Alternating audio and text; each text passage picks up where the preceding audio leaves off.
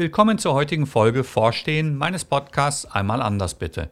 Ich bin Achim Mette und wir sprechen über Leadership in Life wie Fokus, Orientierung, Umsetzung. Jeden Dienstag frisch auf die Ohren, abonniere, wo immer du mich hören magst.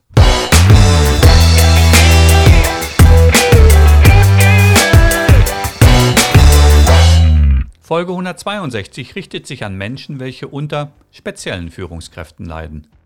Also, liebe Leidtragende, es ist an der Zeit, eine Entscheidung zu treffen. Mein Quote dazu: Steht der Vorsteher nicht gerne zurück, hat er bald niemanden mehr zum Vorstehen. Es gibt ja mehrere Möglichkeiten, in eine Führungsposition zu gelangen. Purer Zufall, aufgezwungene Situation oder bewusst und freiwillig. Das setzt teilweise voraus, am falschen Platz zur falschen Zeit zu sein. Daraus wiederum resultiert, dass es heute weniger um fachliche Qualifikation, sondern eher um das Fehlen sozialer Kompetenzen geht. Und hier liegt auch der Hase im Pfeffer begraben. Fachliche Unzulänglichkeiten lassen sich durch entsprechende Aus- bzw. Weiterbildungen in übersichtlichen Zeitrahmen ausgleichen. Vor allem sind sie gut messbar. Bei sozialen Kompetenzen sieht das schon anders aus, denn sie haben etwas mit der Persönlichkeit zu tun, sind so gut wie nicht messbar. Aber was ist eigentlich ein Vorsteher? McDuden sagt dazu unter anderem, nach außen hin vertreten und für die Interessen, Verpflichtungen verantwortlich sein. Als Synonyme werden angeboten Chef, Leiterin, Oberhaupt, Vorstand, Boss, Anführer, Präses, Kapitän. Es sind also auch exponierte Stellen in einer Organisation und nicht nur die kleinen Wilden wie Gruppenleiter oder Teamleads mit zwei Menschen im Team. Je weiter es in der Führungsstruktur nach oben geht, desto sichtbarer wird hier Fehlverhalten, üblicherweise wird es auch schnell in viele Richtungen kommuniziert und findet unter den schwachen Geistern Nachahmer. Aber wie mit so etwas umgehen? Bevor ich Handlungsempfehlungen in Zusammenhang mit toxischen Vorstehern gebe, klären wir doch zuerst, wann eine solche Führungspersönlichkeit toxisch ist. Sie ist sicherlich nicht unverträglich, wenn sie einen Kurs vorgibt, welcher den Menschen berücksichtigt. Passt dir das Ziel des Kurses nicht, liegt es an dir zu lernen, es gut zu finden. Dafür erhältst du schließlich Gehalt. Normal ist auch, wenn bei mehreren Meinungen im Raum diese Personen sich Gedanken machen und Entscheidungen treffen, welche nicht deiner Meinung entsprechen. Das hat nichts mit Egomanie oder Sturheit zu tun, es war schlicht die Notwendigkeit zur klaren Positionierung. Auch meine ich nicht, dass du den gewünschten Vier-Wochen-Urlaub nicht genehmigt bekommst, weil er bzw. sie damit alle gleich behandelt. Sei eher froh, nicht bevorteilt zu werden, es ist ein Zeichen für funktionierende Klimahygiene.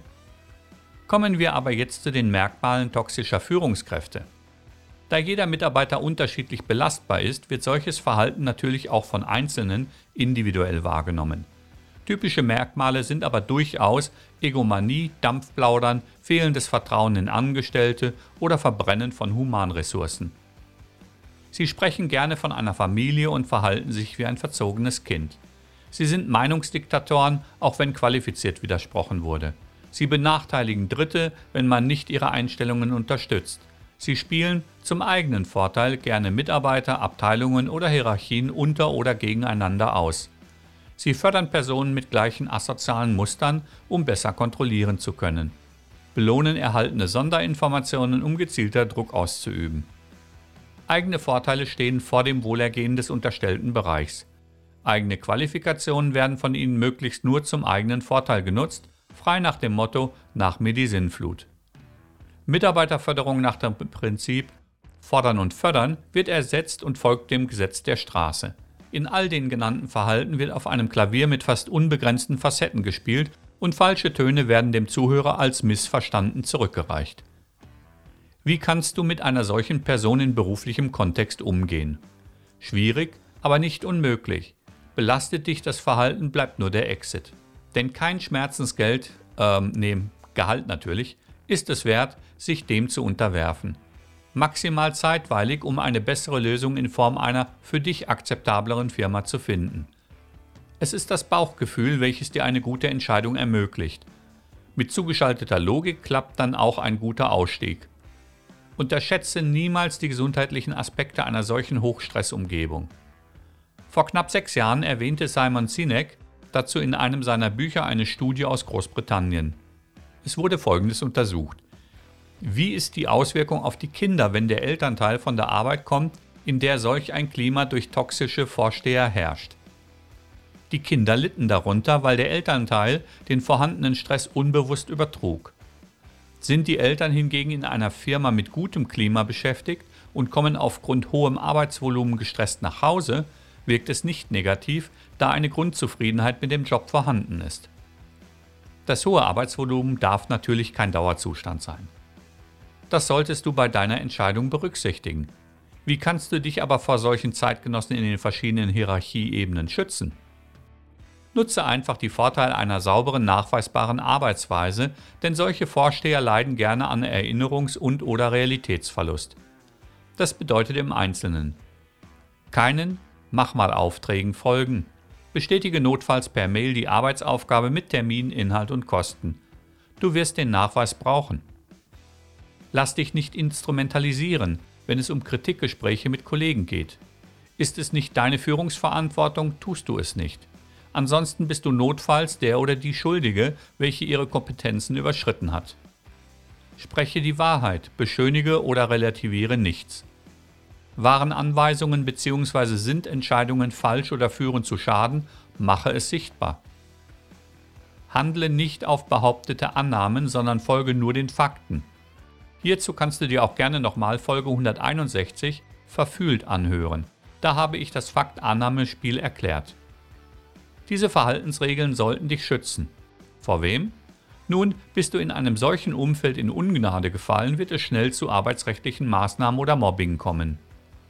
Soweit möglich halte ein Backup, zum Beispiel in einer Cloud, zum Nachweis bereit.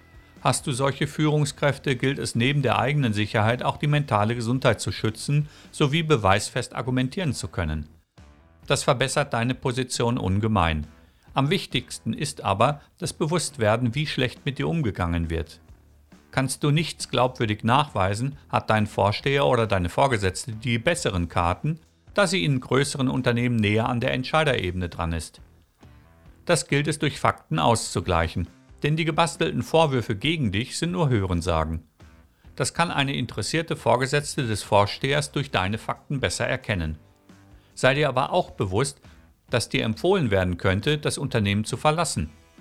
Ich habe vor einigen Jahren eine Frau gecoacht, welche die Nachweise führte und im Gespräch mit dem Direktor erfuhr, dass es wohl alles richtig sei, man aber für sie im Unternehmen keine Zukunft mehr sehe. Man wolle an ihrer Vorsteherin festhalten. Die Nachweise verbesserten ihre Position im Auflösungsgespräch und reichten aus, eine sofortige bezahlte Freistellung plus ein halbes Jahres Bruttogehalt als Abfindung zu vereinbaren. Nicht schlecht für 18 Monate Tätigkeit. Im Ergebnis werden toxische Führungskräfte nur geduldet, soweit das Verhalten unerkannt bleibt. Das gilt für die Seite deines Berufes. Aber dein Leben zu 50 Prozent im Miserablen zu leben, ist keine Lösung. Deshalb sichere und verbessere deine Position und suche in Ruhe nach einem verträglicheren Job. Anfangs erwähnte ich ja, dass das jeder anders erlebt bzw. wahrnimmt. Deshalb triff du deine Entscheidung, es ist dein Leben. Das dürfen andere anders sehen. So, das war es für heute. Wie immer, teile diese Folge mit jemandem, gerade bei diesem Thema, der sie hören sollte und like sie auf Social. Wo immer du bist, pass auf dich auf. Bis nächste Woche.